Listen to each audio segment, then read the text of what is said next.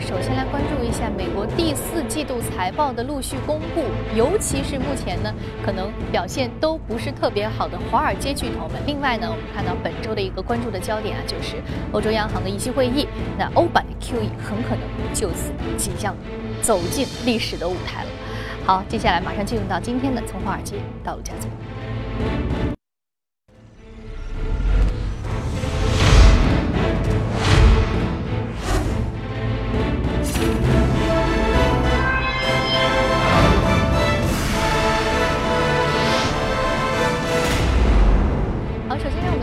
下美国经济。上周五出炉的数据显示，一月份美国消费者信心指数初值大幅增至九十八点二，创下了二零零四年以来的新高。由于消费者开支是美国经济的基石，在经济总量占有超过百分之七十的比重，华尔街的人士普遍对于美国经济在未来一年的走势信心十足。分析人士表示，尽管呢低油价的冲击仍然存在，但是美国经济的稳定增长前景是日趋明朗。华尔街金融巨头上周集中发布的财报显示，由于去年底市场交易活动减少，相关收入显著缩水，华尔街巨头整体的业绩受到了拖累，多数盈利同比下滑。其中，高盛公布了去年第四季度净收入下降了百分之十二，其中核心的固定收入、货币和商品收入更是下滑了百分之二十九。其他的主要银行业绩也普遍令人失望。摩根大通上季利润同比下滑百分之六点六，美国银行收入下滑百分之十二点六。二零一五年以来，金融股的表现令人失望。高盛股价累计下跌近百分之八点六，花旗年内下跌百分之十二，而摩根大通下跌百分之十一。好，接着我们再来关注一下瑞士。瑞士央行行长乔丹十七号再次发出了新的危险信号，称为压低瑞郎的汇率，已经准备在必要的时候来干预汇市。乔丹说，尽管瑞士央行的最新决定对于市场来说可能是一个意外的消息，但是呢，带给全球市场的震撼和对于瑞士经济的冲击，最终都会平息。市场当天的反应有点过度了。乔丹强调，央行呢必须出其不意，短期的痛苦将会带来长期的收益。在市场的焦点呢，主要还是集中在即将召开的议息会议。市场普遍认为，欧洲央行很可能会在今年首次货币政策会议上公布全面的量化宽松的政策，以对抗欧元区的通缩局面。德国《明镜周刊》报道，欧洲央行可能会推出一项规模至少高达五千亿欧元的国债购买计划，或者是宣布一项开放式的主权购债承诺，直到欧元区的通胀升至欧洲央行所设定的目标，也就是百分之二。此外呢，为了确保欧洲央行的区管理区的纳税人不用再为了其他成员国的债务而遭受损失，欧洲央行可能会采取各国央行共同承担风险的方式来购买主权债券。穆迪投资者服务机构十七号宣布，将俄罗斯的主权债务评级由 B 二 A 二下调一档至 B 二 A 三。穆迪认为呢？原油价暴的这样一个暴跌和卢布的汇率冲击将会进一步的破坏俄罗斯已经受到抑制的中期增长前景，而另外一家评级机构标准普尔同日表示，计划于一月底完成对俄罗斯主权信用评级的重新评估，并且决定是否下调该国的评级。那瑞士央行取消了瑞郎上限，提高了黄金的避险需求。不过，德意志银行发布的报告认为，金价上涨行情不可能会延续到第二季度。他们认为，美联储可能会启动新一轮的货币政策紧缩周期，预期将会抑制金价的走势。国际能源署日前发布市场报告，下调了今年非洲非欧佩克国家原油产量的增量至日均九十五万桶。该预期呢，比上月的报告低了三十五万桶。受此消息影响，国际油价上周五大幅反弹。截至当天收盘，纽约商品交易所二月交货的轻质原油期货价格上涨百分之五点二八，收于每桶四十八点六九美元。好，刚刚我们说到啊，呃，有关于这个非欧佩克国家已经是减少这个产量的一个预期，确实是使得上周五美股获得了一个非常好的提振。这其中的能源板块也是领涨的。我们来看一下具体的。收盘的涨幅是什么样的？我们看到收盘的涨幅全部都超过了百分之一点一。道琼斯工业平均指数上涨百分之一点一，纳斯达克综合指数上涨百分之一点三九，而标普五百指数的上涨幅度是百分之一点三次。好，接下来马上来关注到的是第一财经驻纽约记者葛文在收盘之后给我们发回的报道。原油价格反弹提振能源板块上涨，令美国股市在上周五的时候终于终结了此前连续五个交易日的下跌。不过总体来说，交易员也发现近期美股交投清淡，部分的分析预测是由于投资者不愿意在欧洲央行一月二十二号的会议之前贸然的进入股市。目前市场预计欧洲央行很有可能会在会议上宣布更大规模的刺激措施。经济数据方面，美国十二月份 CPI 下跌百分之零点四，主要是受到能源价格下滑的影响，也创下了二零零八年以来的最大跌幅。在剔除能源和食品之后的核心 CPI 目前保持不变。嗯，好的，谢谢格外。这里是正在直播的，从华尔街到陆家嘴。刚刚我们说到上周五的美国股市，因为油价的反弹，所以呢有一个比较好的涨幅。那另外还有什么样的消息，以及具体四季度财报有哪些公司是值得关注的呢？马上进入到今天的异动美股吧。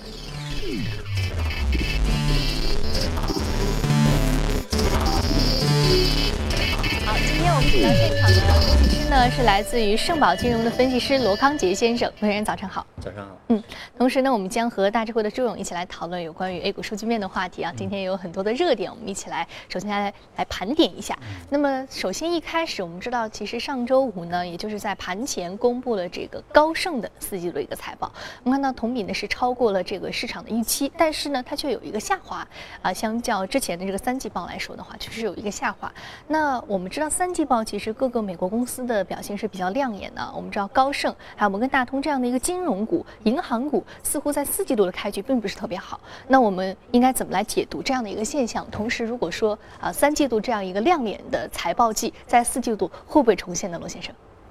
呃，应该说确实是从第三季度以来呢，市场是不断的下调对第四季度的一个啊美股企业财报的一个预期值，尤其是上周我们看到它是一个银行股的财报呢打头阵，那但是整体的一个表现并不太好，整体比较虚软。除了这个富国银行的营收和利润同比都实现了小幅的增长以外呢，其他几家银行像摩根大通啊、花旗啊，还有高盛，它的一个呃收入呢同比都是有，或者说利润呢同比都是有下降的。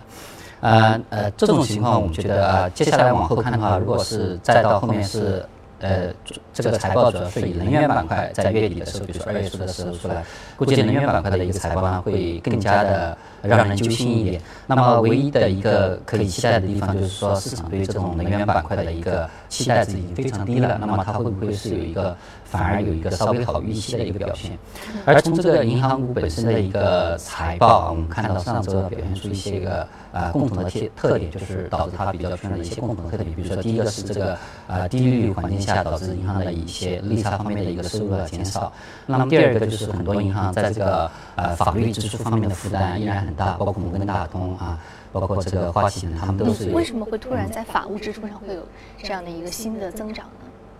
就是他们之前有，比如说牵涉到汇率操纵案啊，还有再往前追溯这个信用呃调调期交易的一些方面的一些个呃举措，违反了相关的规定，所以呢是受到起诉啊。呃，就是流出了很多法律方面的一个呃损失的一个波贝在那里。能看到，尤其是在这个呃欧洲市场上面的美国银行和在美国市场上的欧洲银行，相互都是面对着对方国家的一些法律纠纷。好像我们之前的节目当中也说了特别多。但是刚刚罗先生提到一个欧洲，我们知道现在在欧洲市场上有一个非常重磅的一个汇率的消息，那就是啊瑞士央行使得这个瑞朗和这个欧元脱钩了，所以使得整个的这个汇率出现了一个大幅的波动。啊，对于像这样。高盛这样的一个金融机构，尤其这些投行的一个汇率交易业务产生了较大的影响。那如果说是呃，接下来可能到了二零一五年第一季度财报的话，是不是高盛这样的投行他们的业绩，我们也是要有一些担忧的呢？出现这样最近有很多报道，就说有一些不少的投行啊，包括这个巴克莱啊、德意志啊，还有高盛，好像是在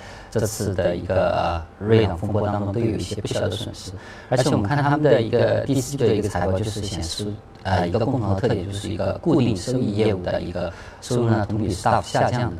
那么，因为这个主要是啊，我们看到它其实是从金融危机之后啊，这个固定收益业务就有一个持续下降的一个趋势。这主要和啊美国方面的一个监管的加强，比如说对这些银行的一个呃资本要求的提高。对他们的自营交易进行了一些限制，呃，同时包括这个低利率环境下面的一个债券市场交易并不活跃，所以导致他们的啊这部分的营收同比下降。而且行业里面的一些数据我们看到也确实显示说，就是说这个金融危机之前，比如说零七年的时候，这个美国的国债市场、二级市场它的一个日均交易量可能达到万亿美元，但是现在的话好像已经下降了有三成，所以对这些银行的一个传统的一个主要业务的影响是比较明显。嗯，那其实说我们说 A 股市场近期呢有一个非常重要的一个看点，就是证监会开始查处两融业务了。那对于对于近期可能我们之前说的一个结构性的牛市还有这个慢牛行情来说，可能还会不会有一些影响？朱文给我们解读一下。嗯嗯啊，刚才跟高盛比较相关的国内的一些投行啊，比如说券商、保险、金融，他们的业绩是。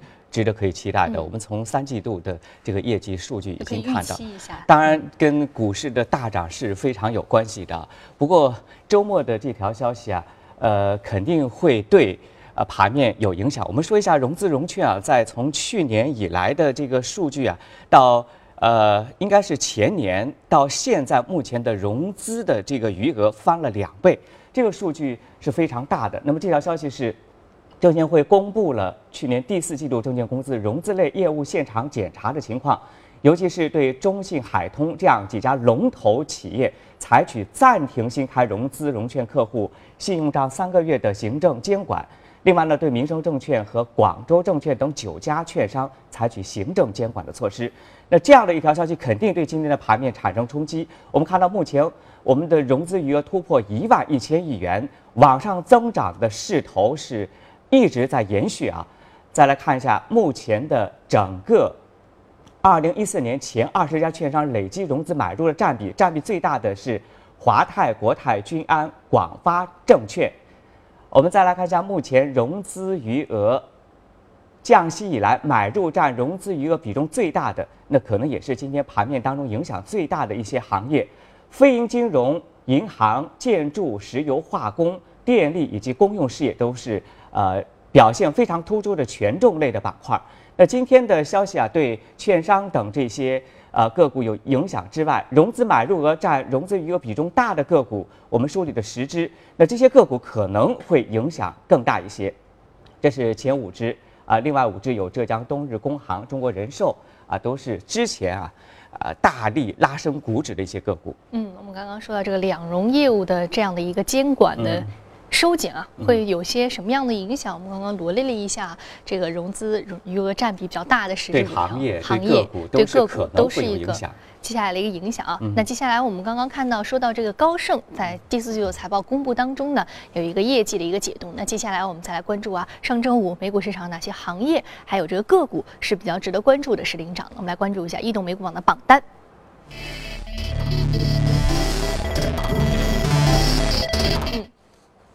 好，我们刚刚看到，其实这个榜单上面呢，啊，有包括来自于合成材料、油气设备与服务，还有网络游戏、油气开发，还有这个工业金属与矿物的板块是领涨的。另外，我们再来关注到个股方面，来自于商业服务、数据出版、资产管理、生物技术和应用软件的板块是比较值得关注的。我们今天来聊一聊有关于这个生物技术板块这只个股。这只个股呢，昨上周五是上涨了百分之二十八点七三，比较大的一个涨幅。那价格是。啊，十点一七美元每股啊，罗先生，这支股票给我们介绍一下好吗？这个公司它是一个医疗板块的公司，那它主要的一个呃核心的业务是什么？嗯，好的。这家公司它主要是从事这个生物医药的一个研发，主要是针对这种啊，比如说慢性疾病，比如免疫系统的疾病的一个药物的研发。那么它是呃，事实上它是去年才刚刚上市的一只新股啊，市值也不大，大概就五千多万美元的样子，而且一个交易量也是比较低，所以平时可能大家都不太关注。但是它和其他的美股的一些生物技术股票一样，都有一些共同点，就是盘子不大啊，平时也名不见经传，但是呢，依然是受到资金的青睐，因为他们的药物一旦有一些个。比较好的进展或者最终成功的话，就引来很大的一个回报率。而它上周五的一个股价的一个呃，就是一个跳升呢，主要是因为它啊有一笔非公开发行的一个股票的一个期权啊，募得了大概有啊接近八百万美元的一笔资金。那么同时它的一个研发的一个新药呢，现在也是刚刚进入到呃第二阶段的一个试验阶段啊，就是离这个呃临床第三阶段的试验呢和最终推出又近了一步，所以对股价呢有一些提振。而且我们看到呢，呃，过去的一周多两周时间里，呃，因为美股它整体有一个呃有比较大的一个跌幅啊，就是市场波动，因为今年年初以来一些黑天鹅、灰天鹅事件呃频发，比如说这个呃全球经济增长预期被下调，包括类似的一些事件呢，导致这个市场走势并不好。但是相对来说呢，呃，医疗保健板块还比较平稳一点。我们在节目当中是说，在美股医疗保健板块是。异军突起的一只股票，但是在都会有都会有它，但是就有 A 股市场始终是趴着不动，依然是一个防御板块比较明显的一个这样的一个特性。总会有表现的机会啊，尤其今天可能啊市场会有波动，那么这种波动当中，可能像这种防御类板块会有些防御性的作用。我们简单再梳理一下医药板块，还是从上周首份年报说起，因为它就是医药股，沃华医药的净利大增百分之二百四十四。那么这样的业绩呢，使得大家对医药板块有所期待。我们来看一下下面的数据。从行业个股的预增的情况来看，医药是目前为数不多的不受经济增速放缓等因素的困扰，业绩持续保持明显势头的行业所以说它是一个抗周期的板块。医药本身它这个板块并不受到经济周期的这样的一个循环的影响，所以说业绩可期。嗯，对我们下面一张数据就可以看到历年来的它的整个的一个利润增速。二零零零年以来，它的增速一直是比较平稳的，而且预测的数据未来也将会保持这样的一个速度。我们再来看一下下一张图。啊，目前已经公布业绩预告的公司当中，我们发现啊，预期的比例高达百分之八十四以上，其中三十家公司的呃预增幅度都是达到百分之三十，业绩是非常可以肯定的啊。我们再来看一下。啊，这是部分业绩预增的医药股，有的是百分之一千、一千两百的这样一个增幅。另外一张啊，也是啊，业绩预增啊，最少的也有百分之七十五到百分之一百零五。那我们来看一下，总结一下整个医药板块的研报的一些观点。比如说，申银万国说到，医药蓝筹去年全年表现滞后。前期市场整体经过一轮大幅度的上涨，那么医药蓝筹估值的溢价率明显下降。他说，蓝筹股是各细分子领域龙头公司，未来将分享行业集中度提升的盛宴。还有一份研报，我们来看一下他的观点。他说，今年的看点是招标将使得今年的医药工业收入同比增速还要提高三到五个百分点。他的选股的思路是，二零一五年。呃，为机药、非机药招标大年，不受药价改革影响的血液制品为最好的避风港，以及国企的这样一个概念啊。嗯。呃，梳理的也是比较清楚这些研报。嗯，说到沃华医药，它这样公布的一个年报呢，显示出业绩大增了，超超过了百分之二百以上。我们看到还有很多的这个公司，它的预期的业绩增速甚至是超过百分之一千以上啊。没错。所以说，希望这些公司可以给我们二零一五年医药板块带来一个。开门红的好行情，嗯，好，谢谢朱勇，也谢谢罗先生刚刚的一个观点的分享。这里是正在直播的从华尔街到陆家嘴，我们稍事休休息，稍后来浏览一组最新的公司资讯。这里是正在直播的从华尔街到陆家嘴，现在是北京时间早晨七点五十二分，纽约时间晚上六点五十二分，欢迎回到正在直播的你的节目当中。接下来我们来浏览一组最新的全球公司资讯。来关注特斯拉。特斯拉 CEO 马斯克日前表示，计划打造一个全新的全球卫星通信系统，使得互联网连接不再受到地面通信电缆限制。这一系统将会带来快速良好的互联网连接，提供低成本的互联网服务。马斯克计划使用数百个距离地球七百五十英里左右的通信卫星，这比一般的通信卫星距离地面二点二万英里的距离要短的很多，具有传输速度上面的。优势。Google 日前表示将暂停向个人消费者销售现有版本的 Google 眼镜，并把 Google 的眼镜项目从该公司的 Google X 实验室撤出，转移到一个独立的产品部门。Google 方面称，Google 眼镜项目仍然在持续成长之中，但是由于不再是试验性的产品，因此不需要在 Google X 项目下进行孵化。谷歌表示，面向企业和开发者的销售仍然将会继续。目前呢，Google 眼镜售价为一千五百美元，虽然受到了诸多专业人士的追捧，但是在个人消费市场上。表现却不是太好。根据《华尔街日报》报道，欧盟监管机构日前做出了初步裁定，称 Amazon 在卢森堡的税收安排涉嫌违反了欧盟的法律。这项调查是欧洲多国更广泛的打击避税活动的一部分。这些政府正在努力增加收入，并使得民众相信每个人都在公平地对于陷入危机的预算做出贡献。如果说监管机构的怀疑得到证实，Amazon 将被要求补缴大量的税款。欧洲汽车工业协会十八号发布的数据显示，现代汽车和起亚汽车二零一四年在欧洲市场的份额为百分之六，同比下滑零点二个百分点，继宝马集团之后相继排在第七位。据了解，欧洲汽车市场时隔七年之后在去年转为回升，但是由于日系汽车厂商凭借着日元贬值优势，积极的攻略欧洲市场，现代和起亚的市场份额出现了小幅的下降。好，刚刚我们在浏览了全球公司资讯之后，我们再回到演播室和嘉宾一起来聊聊今天值得关注的美股是什么。那我们看到，我们看到呢，其实接下来呢，有关于这个中概股的话题呢，是我们今天主要将会聊一聊的。所以在今天的美股放大镜当中，将首先和您聊一聊这一个板块的最新的一些消息。进入到的是今天的美股放大镜。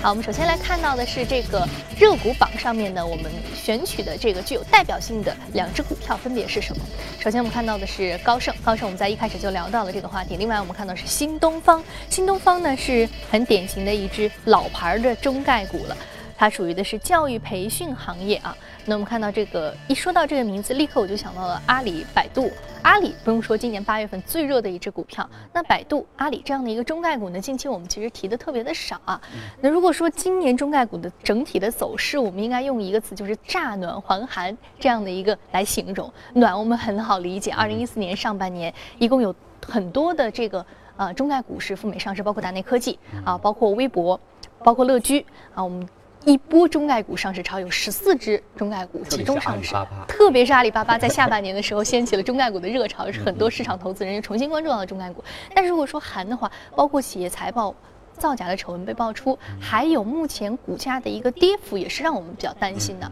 所以说这一波中概股的话，我们应该怎么来评价二零一四年中概股的这样一个行情？战暖还寒这个词，呃，究竟说是我们应该在二零一五年去预期它会更好，还是说呃预期它可能接下来会有？呃，更少的这个中国企业会赴美上市呢？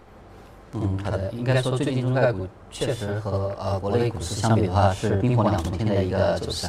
呃，我们看到除了之前聊到的阿里上市对资金面的影响，包括 A 股大涨之后一些资金回流的一些呃资金面的因素啊，对中概股有比较大的一个负面影响以外呢，最近美股的一个走势也比较震荡啊，就是它的一个震荡的幅度啊频率都有所提高，对于整个中概股的走势呢也有一些个啊负面的影响。呃，而且我们从一些图形对比上也可以看到这个呃。中概股从去年下半年开始，它开始明显跑输啊美股的一个大盘。那么有两次，一次就是阿里上市之后的这个中概股的一个回调的幅度和速度都是比较快的，幅度也是比较深的。那么第二次就是国内央行降息之后，A 股开始爆发之后，这个中概股和这个美股整体大盘的一个表现的一个差异啊，变得更加的明显。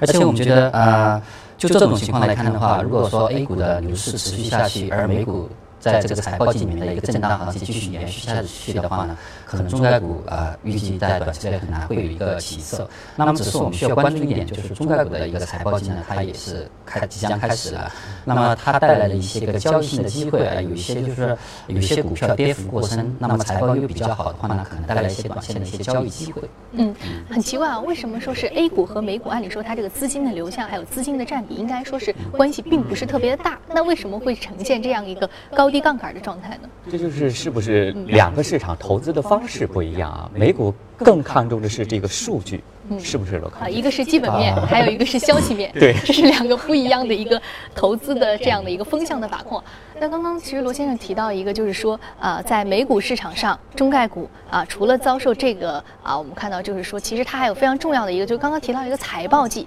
说到财报这两个字，我们刚刚说，其实今年有一些个别的公司啊，遭受到了这个做空机构对其财报的一个质疑，所以这个是不是也其打压股价的一个非常重要的消息面的因素？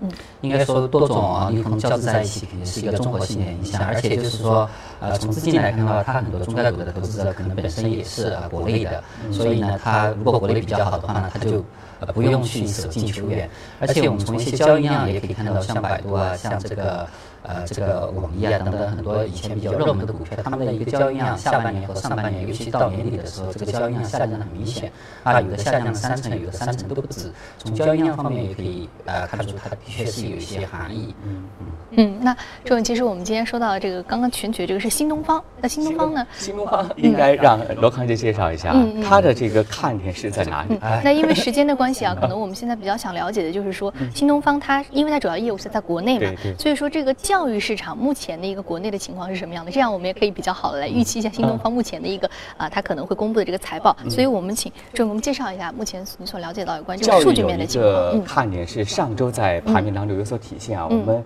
啊，现在没有图版，主要是一个职业教育的一个大力的拓展，包括啊，习近平主席的去年六月份开始的这样的一个呃讲话和呃几部委推出的一个政策，那么的整个职业教育以后的上升空间非常大。那么职业就想到的是达内科技。它主要做的是在线职业教育，包括立思成，它都是在大力的布局整个的呃教育机构啊，在线教育等等几个产业链都是有所推进的。嗯，好的，谢谢朱勇。那今天由于时间的关系啊，没有很详细的来梳理一下我们这个教育和在线教育以及职业教育方面的一些话题，但是以后的节目当中呢，也会详细的为您来解读。这里是正在直播的从华尔街到陆家嘴，感谢两位嘉宾带来的精彩解读。那我们稍后八点节目当中呢，将继续关注一下国内市场，不要走开。八点的财经早班车，再见。